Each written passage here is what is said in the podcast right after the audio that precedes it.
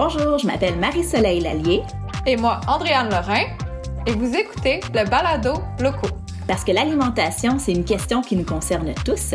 Ensemble, on va réfléchir avec nos invités à comment changer le monde, un système alimentaire à la fois. Aujourd'hui, on est vraiment contente de vous présenter une femme qui est, moi, je trouve vraiment très inspirante. Elle porte à peu près 92 millions de chapeaux. Elle est fermière de famille, épicière de famille. Elle est agronome de formation. Elle est aussi conférencière. Elle se définit comme une citoyenne écoféministe engagée. Et elle est aussi la maman de deux beaux enfants. Bonjour Véronique Bouchard. Bonjour. Donc aujourd'hui, si on t'a invité, c'est notamment entre autres euh, du livre que tu as fait paraître l'automne passé, qui est en anti-livre de recettes, Comment cuisiner sans recette. Donc tu nous expliquais que c'était un peu euh, une façon de voir comment est-ce qu'on peut réinventer la manière dont on prépare puis on consomme nos aliments. Puis on se demandait avec la quantité de chapeaux que tu portes, euh, en fait, d'où vient l'idée ou la motivation ou l'énergie en fait d'écrire un livre comme ça? En étant fermière de famille depuis 16 ans déjà, ben, à chaque semaine, il faut que j'écrive à mes abonnés pour leur donner des nouvelles de la ferme, leur parler du contenu du panier. Puis, je dois aussi à chaque semaine fournir des recettes ou des trucs pour savoir comment cuisiner, apprêter les légumes. C'est comme ça que je me suis rendu compte que pour une bonne partie de nos abonnés, le manque de connaissances pour pouvoir manger de saison puis être capable de cuisiner à partir de ce qui est disponible au lieu de suivre des recettes était peut-être un frein important à faire des changements. Je m'explique, les gens ont souvent la volonté de faire des changements, veulent manger euh, plus local, plus de saison, puis c'est vraiment au niveau de ah, qu'est-ce que je fais avec le panier, comment je nourris ma famille à partir de ces légumes qui sont pas toujours des légumes qu'on connaît? Ou comment être capable de suivre une recette mais j'ai pas tous les ingrédients. Donc, c'est comme ça que m'est venue l'idée de dire, OK, je pense qu'il faudrait avoir un livre ou euh, une façon que les gens développent leur connaissance, leur confiance et leur créativité pour être capable de cuisiner à partir de ce qui est disponible. Bon, c'est sûr que c'est dans un contexte aussi où je suis fermière de famille, donc de légumes bio, mais aussi on l'a vu avec la pandémie. Nous, on l'a vu à notre épicerie, ben, il y a des jours où on manquait des œufs, du tofu. On a manqué des ingrédients vraiment de base. Donc, on est obligé d'un peu euh, accompagner nos clients pour leur dire, OK, on n'a pas d'œufs en ce moment, mais tu sais, c'est quoi que tu voulais cuisiner? Ah, ben peut-être que tu pourrais utiliser de la graine de lin ou euh, une banane écrasée. Fait je pense que c'est d'autant plus important dans un contexte là, de changement climatique où on nous annonce qu'il va y avoir de plus en plus d'événements climatiques extrêmes, d'autres pandémies et les bris d'approvisionnement qu'on a connus durant la crise de la COVID, ça risque d'être de plus en plus fréquent, d'où l'importance de développer nos aptitudes, nos habiletés pour faire face à ces changements-là, puis développer là, individuellement et collectivement notre résilience alimentaire, notre capacité à faire face à des perturbations.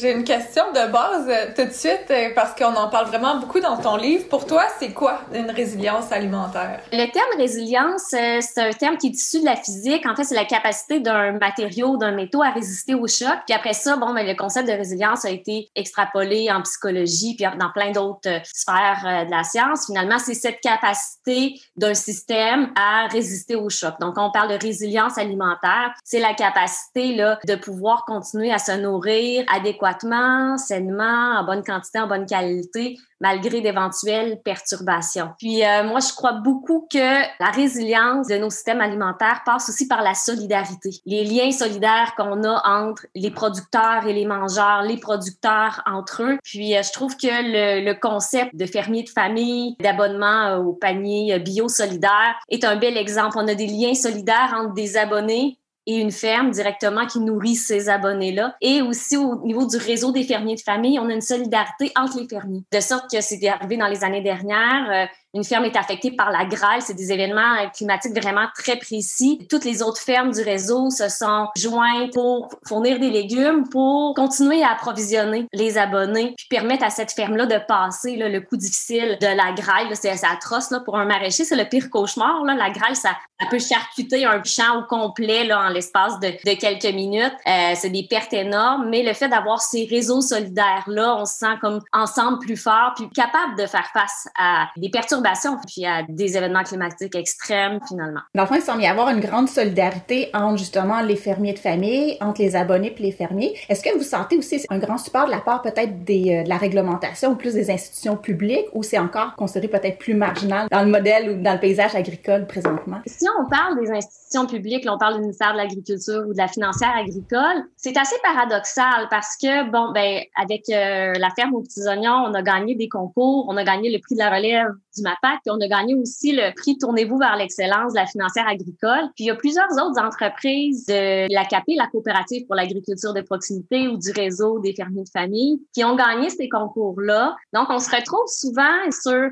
la page couverture du plan d'action du MAPAC, mais dans les politiques ou quand on parle aux dirigeants, autant au niveau MAPAC, de la financière agricole, alors ah tout d'un coup, on est une agriculture marginale, de niche, de créneau. On aime présenter l'image de nos entreprises à la population comme étant l'agriculture du Québec. C'est beau une petite ferme bio, ça paraît bien pour l'image de l'agriculture du Québec, mais quand vient le temps de soutenir une forme d'agriculture, malheureusement, on se tient encore beaucoup de l'agriculture à l'exportation, l'agriculture qui permet d'avoir une balance commerciale positive, mais qui n'est pas nécessairement l'agriculture qui nourrit les Québécois et Québécoises. C'est un peu ça, dans le fond, que tu dis dans ton livre, dans les moyens que tu nommes pour augmenter notre résilience, tu dis, ben, il faut augmenter la population agricole. Ça veut dire qu'il faut avoir plus d'agriculteurs, augmenter l'agriculture nourricière, puis augmenter les circuits courts. Fait que c'est vraiment ce type de modèle-là que vous poussez de l'avant, puis que vous pensez qu'on doit multiplier. C'est certain. On parle beaucoup en ce moment d'autonomie alimentaire. Moi, j'aime bien ramener le concept de résilience. On pourrait être autonome avec de très grandes fermes, plus type monoculture, plus euh, élevage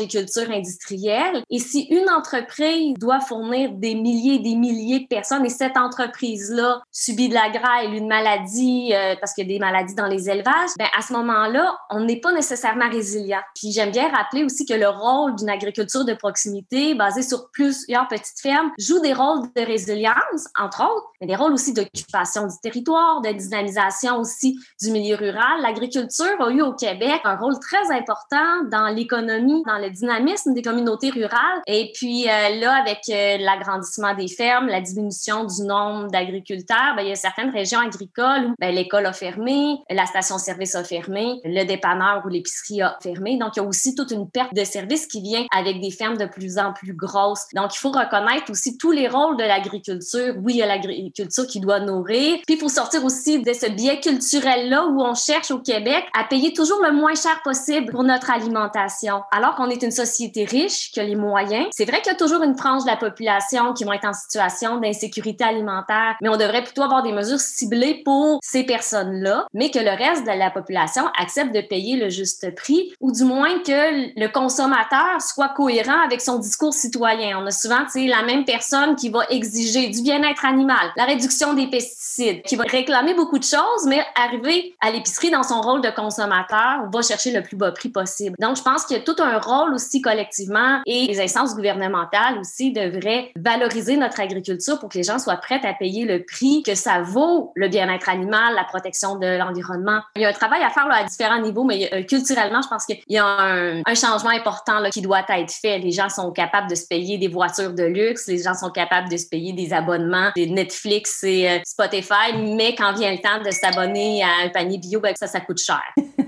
Effectivement. T'avais-tu une autre question, toi, Andréane? Ben, toujours, mais vas-y, euh, j'ai hâte qu'on rentre aussi dans le vif du sujet. Ben, en fait, c'est ça. Ce qu'on réalise, ou ce que je comprends de ce que tu dis, Véronique, c'est que ça prend un changement de culture, mais ça prend aussi un changement de culture à la manière dont on s'alimente. Donc, on a été habitué à manger des kiwis, des avocats, des tomates ou des fraises à tout moment de l'année. Puis, ce que tu expliques dans ton livre, c'est un peu ben, de réadapter, en fait, notre alimentation au cycle des saisons. Puis, je trouve que c'est un des grands apports que tu fais, c'est que tu viens vraiment comme nous donner plein d'outils pour, quand c'est le temps de les récolter, ben voici ce qui est le temps de conserver, de transformer, de déshydrater et tout ça. Puis je voudrais dans le fond que tu nous expliques quelle pratique culinaire ou comment est-ce qu'on peut concrètement manger plus localement, puis moins dépendre peut-être des importations. Oui, je le présente comme le retour à l'alimentation saisonnière. C'est vraiment quelque chose qui peut amener beaucoup de plaisir et ça brise ce que j'appelle la monotonie de l'abondance à l'année. Si on mange des fraises à l'année, c'est comme plus spécial quand les fraises du Québec arrivent. Alors que si on mange de saison, c'est la saison de l'été, c'est des bons petits concombres de champ. On mange du concombre tout plein. Moi, quand j'arrive à l'automne, j'ai plus envie de manger des concombres et des tomates. J'ai envie de manger des courges. Puis là, ça vient avec, il commence à faire froid, on se fait des petits potages réconfortants. Donc, d'avoir cette diversité-là à travers les saisons, c'est beaucoup moins monotone que de manger la même chose à l'année. Souvent, je donne l'exemple des couleurs au Québec. C'est quand c'est l'automne, puis les arbres changent de couleur, c'est magnifique. Mais probablement que si, nos arbres étaient colorés comme ça à l'année, on finirait par ne plus les voir. Donc, euh, d'avoir cette alternance-là entre l'été, la neige, les couleurs, le, petit vert du printemps, on peut avoir aussi le même émerveillement gustatif à travers les saisons. Puis, en faire aussi des, des activités rassembleuses, saisonnières. Au lieu de le voir comme une corvée là, individuelle, je m'identifie beaucoup au mouvement féministe féministe, écoféministe, puis je veux pas mettre de pression sur aucune femme. Désormais, il faut absolument faire nos conserves, mais on peut aussi le faire, gars et filles, ensemble, entre amis, en famille, puis en faire des activités aussi où, au lieu d'aller passer ton samedi au centre d'achat, tu passes ton samedi entre amis à faire tes conserves de tomates ou à faire ton pesto. Puis c'est une façon aussi, je le présente, de le faire ensemble, d'apprendre, parce que ça peut être intimidant si on n'a jamais fait de conserve, si on n'a jamais fait son pesto, euh, puis savoir comment le congeler, ben de le faire entre amis. On peut échanger des trucs aussi. Ah, moi, je le congèle, mon pesto, dans des bacs à glaçons. Ah, moi, je le congèle dans des petits pots. Puis on peut euh, échanger comme ça sur différentes euh, techniques. Puis, tu sais, dans le livre, je présente aussi tous les procédés qui sont intéressants pour la transformation. Moi, j'adore la congélation. Tu sais, je suis, bon, fermière et mère de famille. Donc, moi, j'ai pas le temps de cuisiner. Il faut que ce soit rapide, efficace. Dans les premières années, on avait la ferme, puis là, je voulais sauver chaque tomate. Je voulais sauver chaque légume. Après la grosse journée de travail, là, je faisais de la mise en conserve jusqu'à 11h30 le soir avec les jeunes bébés. Puis à un moment donné, j'ai découvert que, hey, je peux juste mettre mes tomates dans le congélateur. Puis là, l'hiver, quand c'est plus relax pour moi, ben, ah, là, je ressors mes, tomates. Puis là, je fais chauffer mon, mon fourneau. Puis là, je réalise, hey, c'est bien plus logique de faire chauffer le four euh, en novembre ou en décembre quand il fait froid. Ça chauffe la maison j'ai trouvé cette façon-là aussi avec la congélation de juste repousser à plus tard, que ce soit la transformation, mais pour diminuer le gaspillage alimentaire, je trouve que la congélation, c'est assez extraordinaire. On part pour une semaine. tout ce que tu as presque dans ton frigo, transfère ça au congélateur. Quand tu reviens, tu regères ça. Je trouve que la congélation euh, mérite de retrouver ses lettres de, noblesse. C'est économique, c'est écologique, c'est super facile. Vraiment une astuce pour être mieux organisé, gagner du temps, puis profiter de tous nos produits locaux à l'année facilement à faible coût. Les fraises du Québec en de saison sont pas chères par rapport aux fraises importées de la Californie, puis sont tellement meilleures. Puis on peut les congeler puis faire toutes sortes de desserts durant l'hiver ou les mettre dans nos smoothies puis manger des fraises durant l'hiver aussi. C'est juste son congelé. j'ai découvert ton livre assez récemment, dans le fond, euh, en janvier cette année. Puis pour vrai, là, j'ai comme découvert plein d'astuces que j'ai déjà commencé à mettre en pratique, notamment la congélation et tout. Puis je trouve que c'est un livre qui s'adresse bien aussi à ceux qui ont peur des recettes. Moi, je peux pas dire que j'étais une cook incroyable. Quand je faisais à manger, en fait, je suivais tout le temps la recette parce qu'à chaque fois que je la suivais pas, c'était mauvais. Puis ce que je découvre avec ton livre, c'est que tu nous donnes vraiment plein d'outils pour être agile puis faire plus appel à notre créativité. Puisque tu donnais un exemple que je trouvais vraiment le fun, c'est que au lieu de dire qu'est-ce que je mange ce soir, c'est que tu rouvres ton frigo puis tu regardes quel aliment est prêt à manger puis qu'est-ce que je peux faire avec cet aliment-là? Je peux faire un soupe, je peux faire un potage, je peux faire un sauté, je peux... Puis là, tu nous donnes plein d'outils. Fait c'est un peu comme si on inversait la charge mentale de dire qu'est-ce qu'on mange par de la créativité à comment je transforme ça. Puis je trouve que c'est vraiment toute l'ingéniosité de ton livre. Puis même mon copain aussi qui est pas euh, un adepte de la cuisine, mais c'est approprier rapidement tes outils. Fait que je trouve que tu as vraiment trouvé une manière d'apporter ça. Puis je pense aussi que tu fais la différence entre les deux types de cuisiniers. Oui, j'ai essayé de faire des caricatures. Il y a la personne qui part de la recette, la suit à la lettre, je l'appelle peut-être je me rappelle plus le conformiste ou conservateur. Puis la personne qui cuisine sans recette, moi je suis de ce type-là. Ma mère suivait les recettes à la lettre. J'ai grandi dans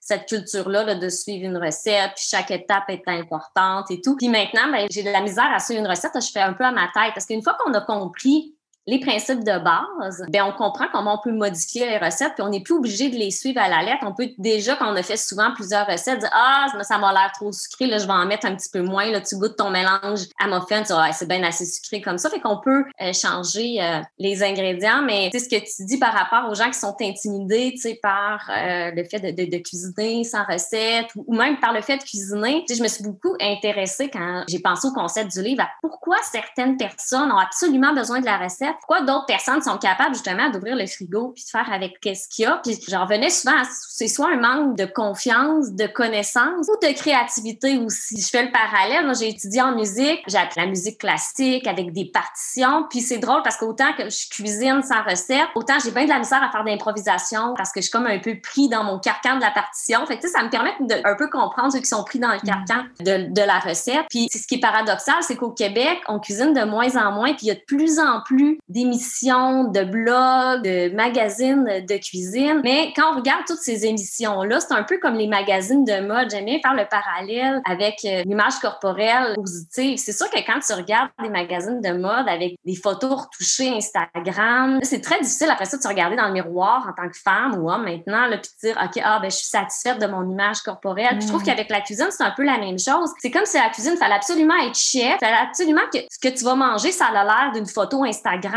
Mais c'est sûr que la cuisine de tous les jours, on va pas toujours mettre des artifices, puis on va pas toujours faire des recettes ultra compliquées. Fait que je pense que de se couper un peu de cette image-là Instagram très lichée, ça peut nous aider à regagner confiance aussi. Pas besoin d'être chef là, pour euh, cuisiner, mais tu sais, tout le monde doit cuisiner partout à travers le monde. Les gens, à chaque jour, doivent cuisiner pour se nourrir. Donc, c'est vraiment pas réservé à une élite, puis ça peut être très bon, savoureux, sain, nutritif, là, sans que ce soit une recette tempé Ricardo ou quelqu'un d'autre. Ouais, je suis vraiment dans la catégorie euh, sans recette. Là, je suis incapable de suivre une recette. Ça décourage vraiment mon chum. Tu sais, des fois, j'essaye là quand il me le demande, puis il faut tout le temps que je change quelque chose à la fin là qui me convenait pas. Mais tu sais, je pense que c'est la confiance, mais c'est la confiance aussi de savoir que ça sera pas toujours bon. Puis tu sais, des fois on se trompe, puis c'est pas bon, mais on le mange quand même, puis c'est pas grave. Dès que c'est pas bon ou ça leur convient pas, ils ont l'impression ah je suis juste pas bon, puis comme c'est pas pour moi. Mais c'est sûr que ça arrive que tu vas te tromper si tu testes des affaires euh, intuitivement. Là, ça peut pas toujours être bon. Là. Il y a ça aussi de se dire des fois ça sera pas bon, mais c'est pas super grave. Puis d'autres fois ça va être exquis, fait qu'il faut juste en profiter. Des fois même ça peut faire partie d'un running gag par la suite. Tu sais, la fois où ce que t'as mis du sel au lieu du sucre dans ta recette ou vice versa, tout le monde en rit puis finalement ça devient drôle puis ça devient une anecdote qui réhumanise en fait l'alimentation puis euh, la cuisine et tout ça. Ben c'est vrai que tu sais quand on parlait de changement de culture, de sortir de cette culture de la performance là qui euh, parasite plusieurs sphères de la société. Puis les médias sociaux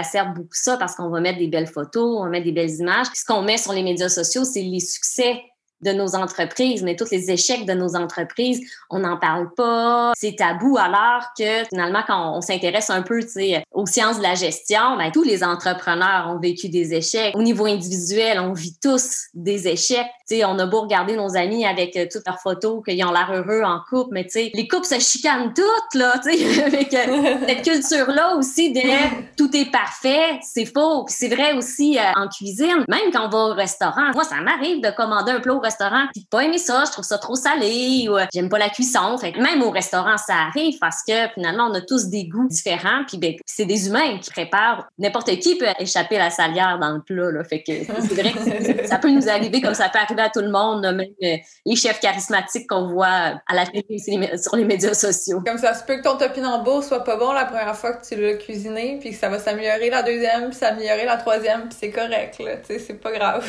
c'est une forme d'apprentissage aussi. À un moment donné, il faut se lancer, l'expérimentation. C'est une méthode d'apprentissage aussi. Là, c'est sûr que, je valorise beaucoup de s'intéresser aux principes de base d'une recette. Tu sais, comme j'explique dans le livre, au lieu de prendre une recette sur Internet, parce que je consulte énormément de recettes. Je le dis dans le livre aussi, je veux pas que personne se mette à faire des bûchers pour brûler leur livre de recettes ou qu'ils se mettent à me hashtaguer. J'ai fait ça sans recette. Moi-même, je, je, consulte beaucoup de recettes, mais c'est la façon de lire les recettes qui est différente. Je vais faire, je sais pas, une quiche, je vais regarder trois, quatre recettes de quiche sur Internet. Là, je vais comprendre un peu que, ah, ben, d'habitude, une quiche, ça va être entre 4 et 6 œufs. si j'en ai juste 4, je peux quand même faire la recette. Que des fois, ils mettent un peu de lait, des fois, ils en mettent pas. Ben, ah, j'imagine que ça dépend si les autres ingrédients contiennent de l'eau aussi. Fait que là, en analysant, comme ça, on comprend le rôle de chaque ingrédient, les principes de base. Puis une fois qu'on a compris ça, puis qu'on en a fait quelques fois des quiches, après ça, on n'a plus besoin de recettes. Et tu dis aussi qu'il faut goûter. Avant de mettre un ingrédient, tu goûtes avant, tu goûtes après pour faire que ton cerveau comprenne en fait qu'est-ce que ça a comme impact. Tout à fait, parce que les, comme je disais, les goûts sont personnels. Puis on pourrait suivre une recette à la lettre puis trouver que bon, c'est trop sucré, c'est trop salé, qu'il y a trop de telle épice. On n'est pas obligé après ça, si on la refait cette recette-là, de, de, la refaire de la même façon. On, peut euh, ajuster, puis on peut ajuster avant la cuisson ou euh, durant la préparation, puis aller graduellement avec chacun des ingrédients, puis goûter pour que finalement, tu sais, le but quand on fait de la nourriture, c'est que ça nous plaise à nous. Puis ça se peut que ce qui nous plaît, c'est pas ce que la recette dit, ça va être autre chose. Fait que assurément, goûter, c'est vraiment quelque chose d'important. Puis de se faire confiance aussi Finalement, c'est nous qui va manger ce plat-là. Fait que c'est super important que ça nous plaise, que ça plaise aux gens avec nous. Fait qu'on peut inviter les autres à goûter durant la préparation.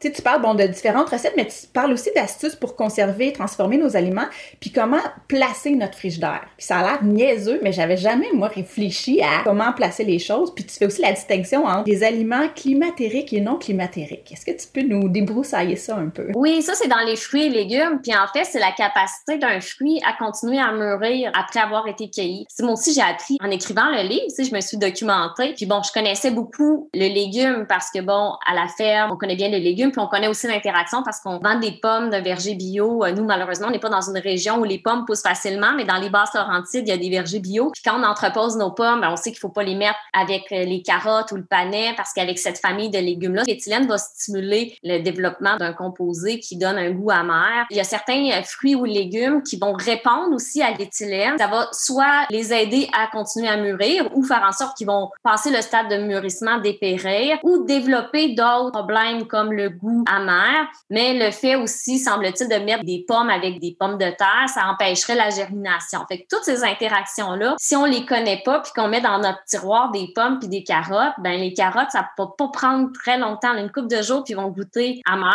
Avec ces genres de détails super importants pour contrer le gaspillage alimentaire. Puis ça, quand on parlait des freins au changement, on parle toujours du prix du bio, puis le prix du local. Oui, mais c'est plus cher. Et quand on réalise qu'au Canada, on gaspille près de 60 des aliments, c'est là qu'il faut aller chercher les économies. Et si on diminue le gaspillage alimentaire, on fait des économies qu'on peut après ça investir dans des meilleurs choix alimentaires. Je pense que le gaspillage, c'est vraiment là qu'il faut aller. Au lieu de vouloir chercher des aliments au plus bas prix, il faut vraiment combattre le gaspillage alimentaire pour faire en sorte qu'on va avoir les moyens de se payer des aliments qui sont euh, éco-responsables. Sais, le fait de bien mettre les, les, les, aliments au bon endroit dans le, frigo et de faire attention de ne pas mettre ensemble des fruits et légumes qui ne doivent pas aller ensemble. J'ai appris des choses comme l'ananas. Tu peux pas espérer qu'il mûrisse chez vous, ça veut dire que ça mûrira jamais. S'il n'a pas été cueilli mûr, c'est fait. Tu sais, il va rester amer. Puis ça m'est déjà arrivé d'espérer devant un ananas bio que j'avais acheté. finalement, à un moment donné, il y avait de la mousse puis il était pas mûr puis il y avait de la mousse. Fait il a juste probablement été euh, cueilli euh, pas au bon stade. Puis, tu sais, l'organisation du frigo, moi, aussi, je, mettais souvent ma peine de lait dans la porte, mais c'est vraiment pas là qu'il faut mettre le lait si on va être sûr de le garder puis de pas en perdre. Tu sais, souvent, faire le tour de son frigo, faire Ah, ça, faudrait le passer, le ramener en avant pour y penser. C'est des tout petits détails. Puis, une fois qu'on a intégré ça, c'est un peu comme une fois qu'on s'est mis à faire du compost, on a changé l'habitude, c'est fait, on revient plus en arrière. Là. Fait que c'est juste d'en prendre conscience. c'est des tout petits changements qui peuvent faire une grosse différence sur un budget alimentaire au, au, final sur une année. Oui, tout à fait, tout à fait. J'aimais aussi beaucoup le fait, parce que tu donnes tellement d'outils dans ce livre-là, pour vrai, moi je trouve ça incroyable. c'est fou comment il y a beaucoup de contenu, là, c'est incroyable. Puis c'est bien vulgarisé, puis comme tu dis, tu nous fais pas tomber dans le piège non plus de l'image Instagram, c'est toutes des superbes illustrations, des dessins qui sont pas du tout intimidantes. T'as aussi quelques photos des, euh, des, des maraîchers puis des, des, personnes derrière ça. Un autre outil que je trouve vraiment intéressant, c'est ton calendrier de locavore. Fait que tu prends mois par mois, comme en temps normal, qu'est-ce que tu devrais faire en janvier, en février et en mars pour profiter au maximum de la saison. Qu'est-ce qu'on doit consommer, transformer, conserver et tout? Puis je trouve que c'est vraiment un bel outil. Est-ce que c'est quelque chose que tu as développé au fil du temps en étant justement euh, fermière de famille ou c'est quelque chose que ta mère t'a donné ou que c'est quelque chose que tu as développé en écrivant le livre? Ben, c'est en écrivant le livre. En fait, c'est une suggestion euh, de David aux éditions Éco-Société. Il disait, ça serait le fun. c'est vraiment une bonne idée, ça. Fait que oui, euh, j'ai embarqué dans cette idée-là. C'est drôle parce que c'est quelque chose que je mets en place dans mon entreprise, d'avoir des calendriers pour se libérer la charge mentale aussi. Au lieu de tout le temps penser Ah, c'est vrai, il faudrait que je m'abonne à mon panier. Ah, c'est vrai, il va falloir que je commande mes fraises. Alors que quand c'est écrit à quelque part, après ça, on fait juste suivre le calendrier. nous, on le fait, par exemple, à ce temps-ci de l'année, ah, va falloir désinfecter notre matériel de serre. Et si tout est écrit, ça évite que quelqu'un ait cette charge-là dans la tête à penser Ah oui, c'est vrai, il faut faire ci, il faut faire ça. Tu sais, le calendrier, le cavard, c'est vraiment un exemple proposé pour que chaque personne se fasse son propre euh, calendrier, là, dépendamment. Quelqu'un fait un jardin, il fait pas de jardin.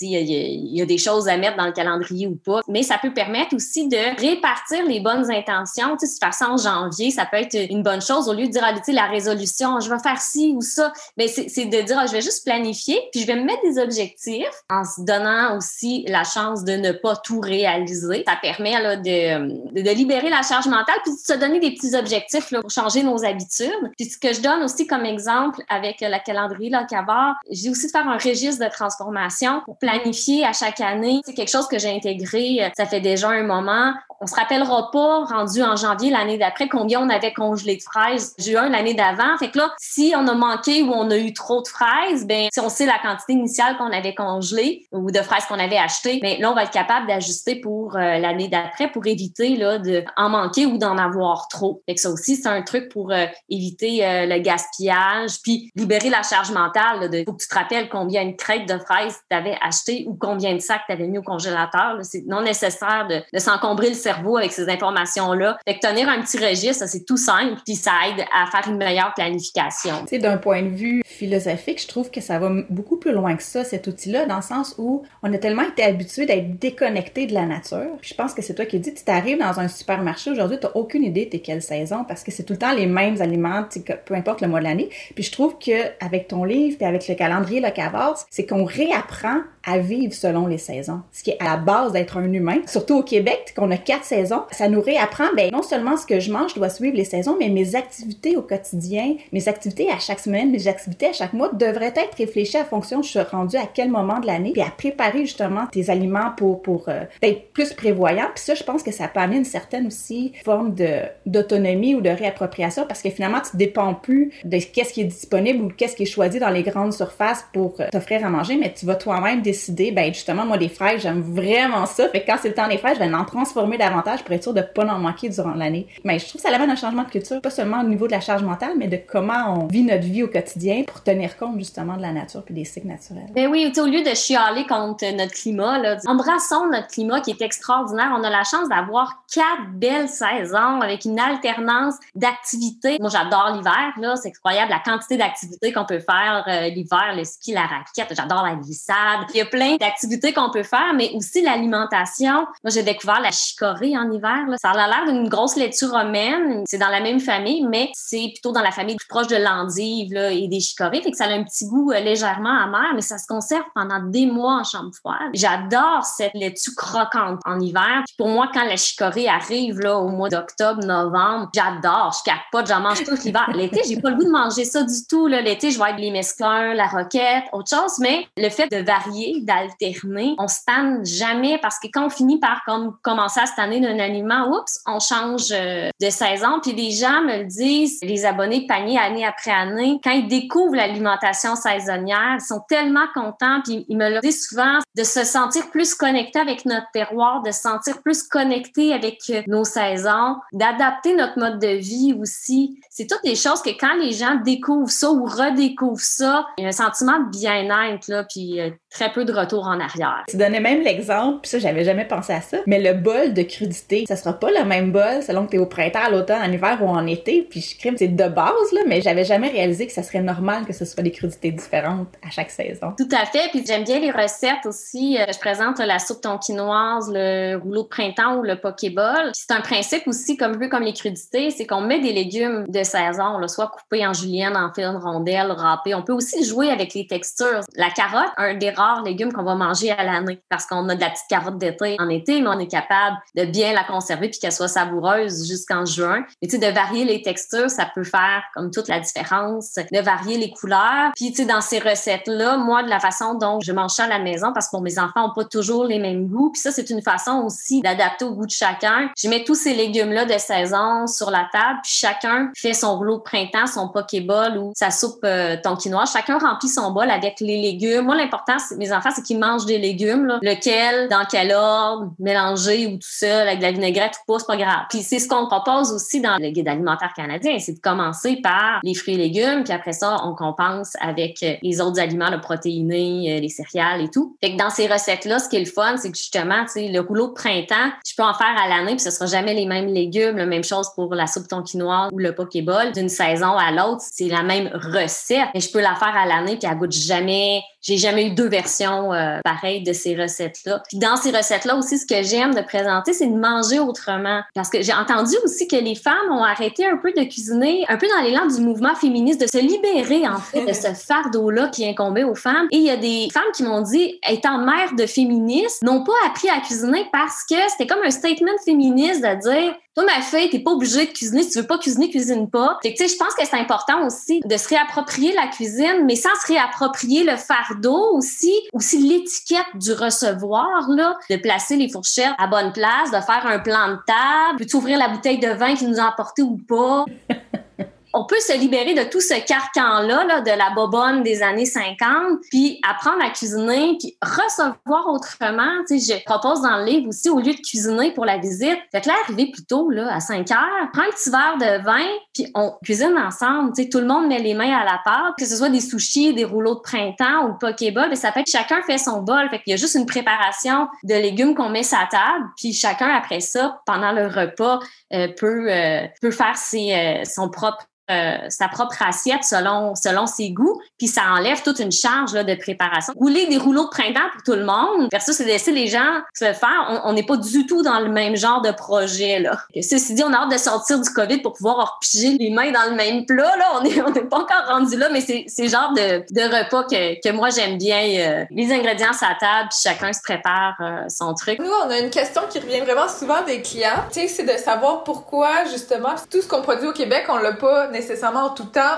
du Québec. Puis euh, j'aimerais savoir, toi, là, quand tu distribues tes légumes, est-ce que c'est 100% à travers les paniers de famille, puis tu t'adaptes euh, les portions et tout, ou l'été, il y a un surplus, puis là, tu vas vers d'autres euh, méthodes? Tu sais, comment ça, ça se passe pour gérer tes légumes, tes aliments, ils s'en vont où, comment, quand? Ben, des fois, on a quelques surplus, c'est ça qui est beau du réseau de paniers de famille, c'est qu'au lieu d'aller vendre à des distributeurs, c'est que souvent, on va se vendre entre nous à l'intérieur du réseau. Donc, on sait que ça a été produit dans des entreprises similaires, très diversifiées, parce qu'on sait maintenant que c'est pas juste d'être certifié bio. Là. Il y a différentes sortes de bio. Là. Il y a du bio, euh, des conventionnels qui ont maintenant trois, quatre champs puis qui font du bio. C'est certifié, mais on n'est pas dans tout à fait les mêmes valeurs euh, écologiques et solidaires. On, s'assure de maintenir ce lien direct-là aussi entre euh, producteurs et consommateurs. de sorte que nous, à la ferme, on produit une très grande diversité de légumes, une soixantaine. Fait que l'été, c'est très, très rare qu'on a besoin d'acheter certains produits. Mais on va acheter des fruits qu'on produit pas. On produit juste du melon, de la cerise de terre. Donc, on achète des fraises d'une ferme, c'est toujours la même à chaque année, une ferme bio euh, qui est dans les basses Laurentides. Puis là, une nouvelle entreprise tout proche aussi, euh, la récolte de la rouge, qui a commencé à produire des fraises. Des fois, il y a un petit peu de surplus pour réussir à en avoir, mais sinon, eux autres aussi, vendent directement.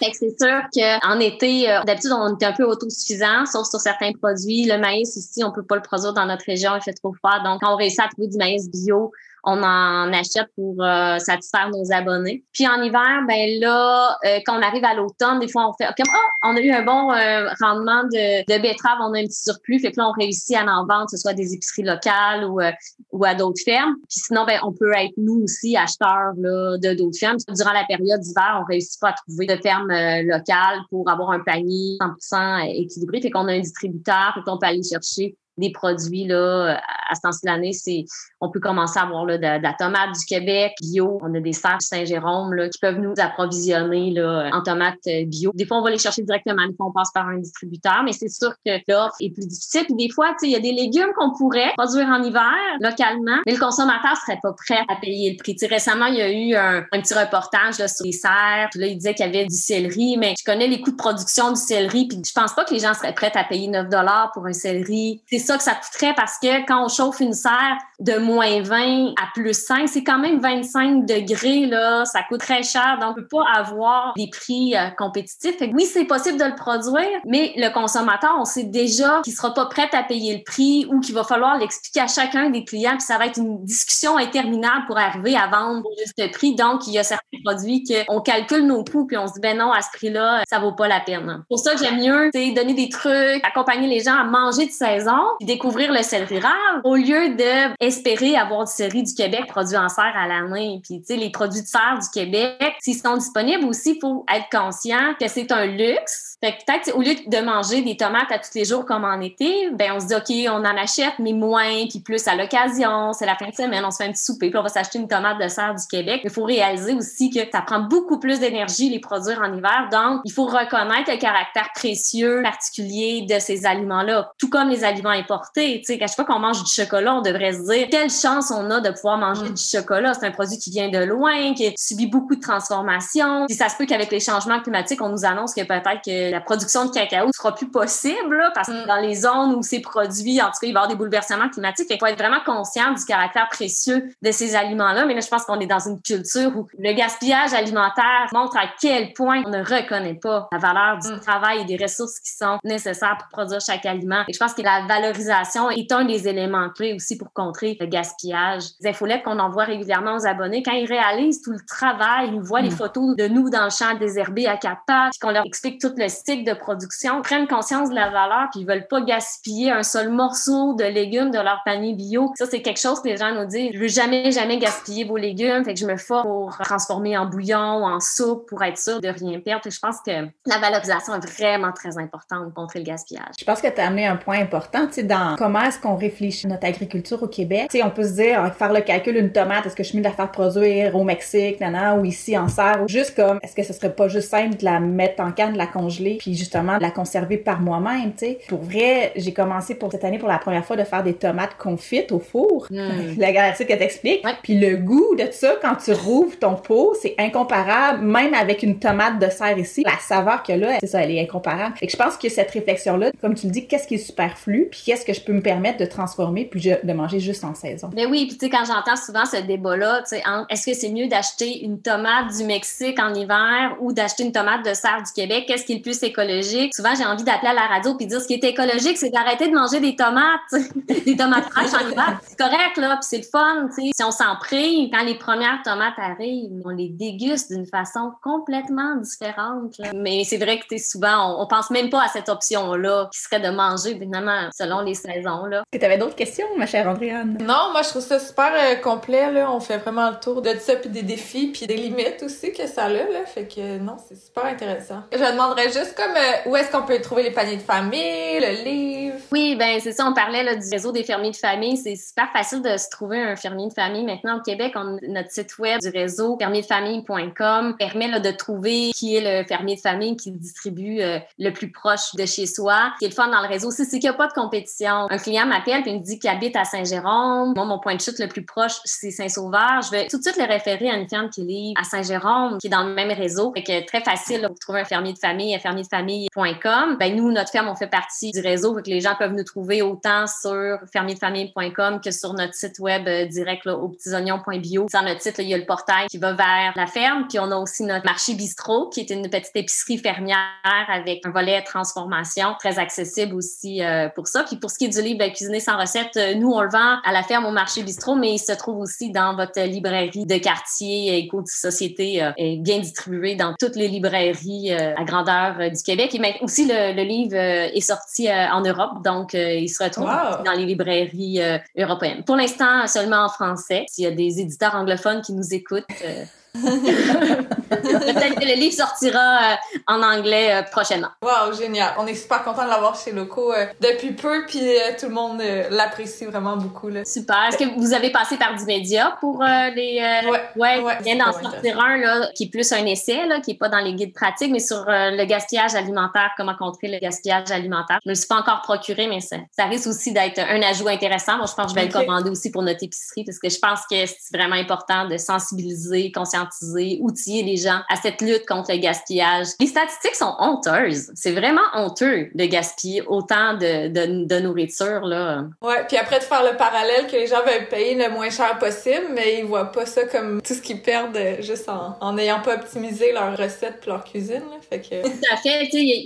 Avec le livre aussi. Moi, c'est super important d'avoir une approche positive, constructive aussi, parce que moi-même, j'ai été euh, une indignée, puis à un moment donné, je sentais que je m'abreuvais d'informations qui alimentaient plus la colère que l'action. Je vois aussi au niveau des euh, citoyens aussi, il faut éviter toute approche culpabilisante. Il faut plutôt proposer les solutions, puis les proposer d'une façon aussi où ça a l'air agréable, accessible et positive, parce que souvent on présente, avec la crise climatique ou la pandémie, c'est un fléau, c'est une crise, ça implique des sacrifices. Fait que de montrer des solutions positives, c'est vraiment une, la façon, je trouve, qui fonctionne le mieux pour amener des changements concrets. Parce qu'on peut bien conscientiser les gens, mais si après ça, ils savent pas, tu sais, comme tous ces gens qui veulent s'abonner à un panier bio, mais qui savent pas comment cuisiner les légumes, mais si on les aide, on les accompagne. Puis, euh, tu sais, je pense que des épiceries, les gens voulaient bien, tu sais, de réduire les déchets, mais ça a pris la création d'épiceries qui offrent cette alternative-là parce que si on propose pas l'alternative, les gens pourront pas faire le Mm. changement. Fait que, tu sais, ça prend des petites épiceries de quartier indépendantes. Tu sais, quand je parle de résilience alimentaire, ça prend des petites fermes, ça prend des cuisines collectives. Il y a plusieurs acteurs et projets là, individuels et collectifs qui sont nécessaires pour que les alternatives soient disponibles, connues, accessibles, puis permettent aux gens de pouvoir passer à l'action, puis de pas juste se sentir démunis, écrasés par le poids euh, de l'avenir là, qui est peu reluisant. Fait que ça, c'est un risque après ça de désengagement, d'inaction. Ben, de toute façon, c'est foutu d'avance. Fait qu'aussi bien continuer comme on fait. Puis, euh, On sort de ça en passant à l'action souvent, justement, puis en faisant un geste concret, on tombe dans le positif puis dans la solution, là. Ouais, puis tu sais, moi, des souvent, les gens disent, mais comment tu fais, tu sais, avoir une ferme, les conférences, les formations que tu donnes, puis écrire un livre? Très égoïstement, j'ai pas le choix. Il faut que moi, je canalise mon indignation dans quelque chose de positif. Fait que, tu sais, je le fais aussi pour mon bien-être personnel, pour être dans des énergies positives puis dans l'action. Sinon, euh, je serais juste une indignée fâchée puis ça serait mauvais pour ma santé. En tout cas, je pense que tu as vraiment visé dans le mille avec ton livre. Pour vrai, moi, je le conseille vraiment à tout le monde. S'il y a un outil émancipateur, ça nous réapprend à bien s'alimenter selon les saisons. Ça se fait de manière super positive, vraiment pas culpabilisatrice. Puis il y a vraiment tellement d'idées, d'astuces inspirantes. Si vous n'avez pas de livre de recettes, vous toujours eu peur d'en avoir un, c'est le livre à acheter. puis si vous en avez beaucoup, puis vous avez envie, dans le fond, de découvrir une autre approche qui est peut-être plus libératrice dans la manière de- d'aborder l'alimentation, je vous le conseille aussi. Là. En tout cas, pour moi puis ma famille, ça a vraiment fait une grosse différence. Un immense merci, Véronique. Ah, ça fait tellement plaisir de- d'entendre ça. C'était ça l'objectif et que je sens que c'est un peu mission accomplie. Merci beaucoup. Eh, merci à toutes vous autres, puis continuez votre excellent travail que vous faites euh, à Montréal. Puis là, maintenant, avec euh, vos podcasts, euh, le rayonnement, j'imagine, va dépasser beaucoup la région. hein. fait que bravo, félicitations de tout ce que vous faites vous aussi. Parfait. Merci. Je pense qu'on est beaucoup à, à vouloir une nouvelle, un nouveau système alimentaire, fait qu'on va travailler ensemble. Génial. Au plaisir. hein. Au plaisir, bye bye! Bye.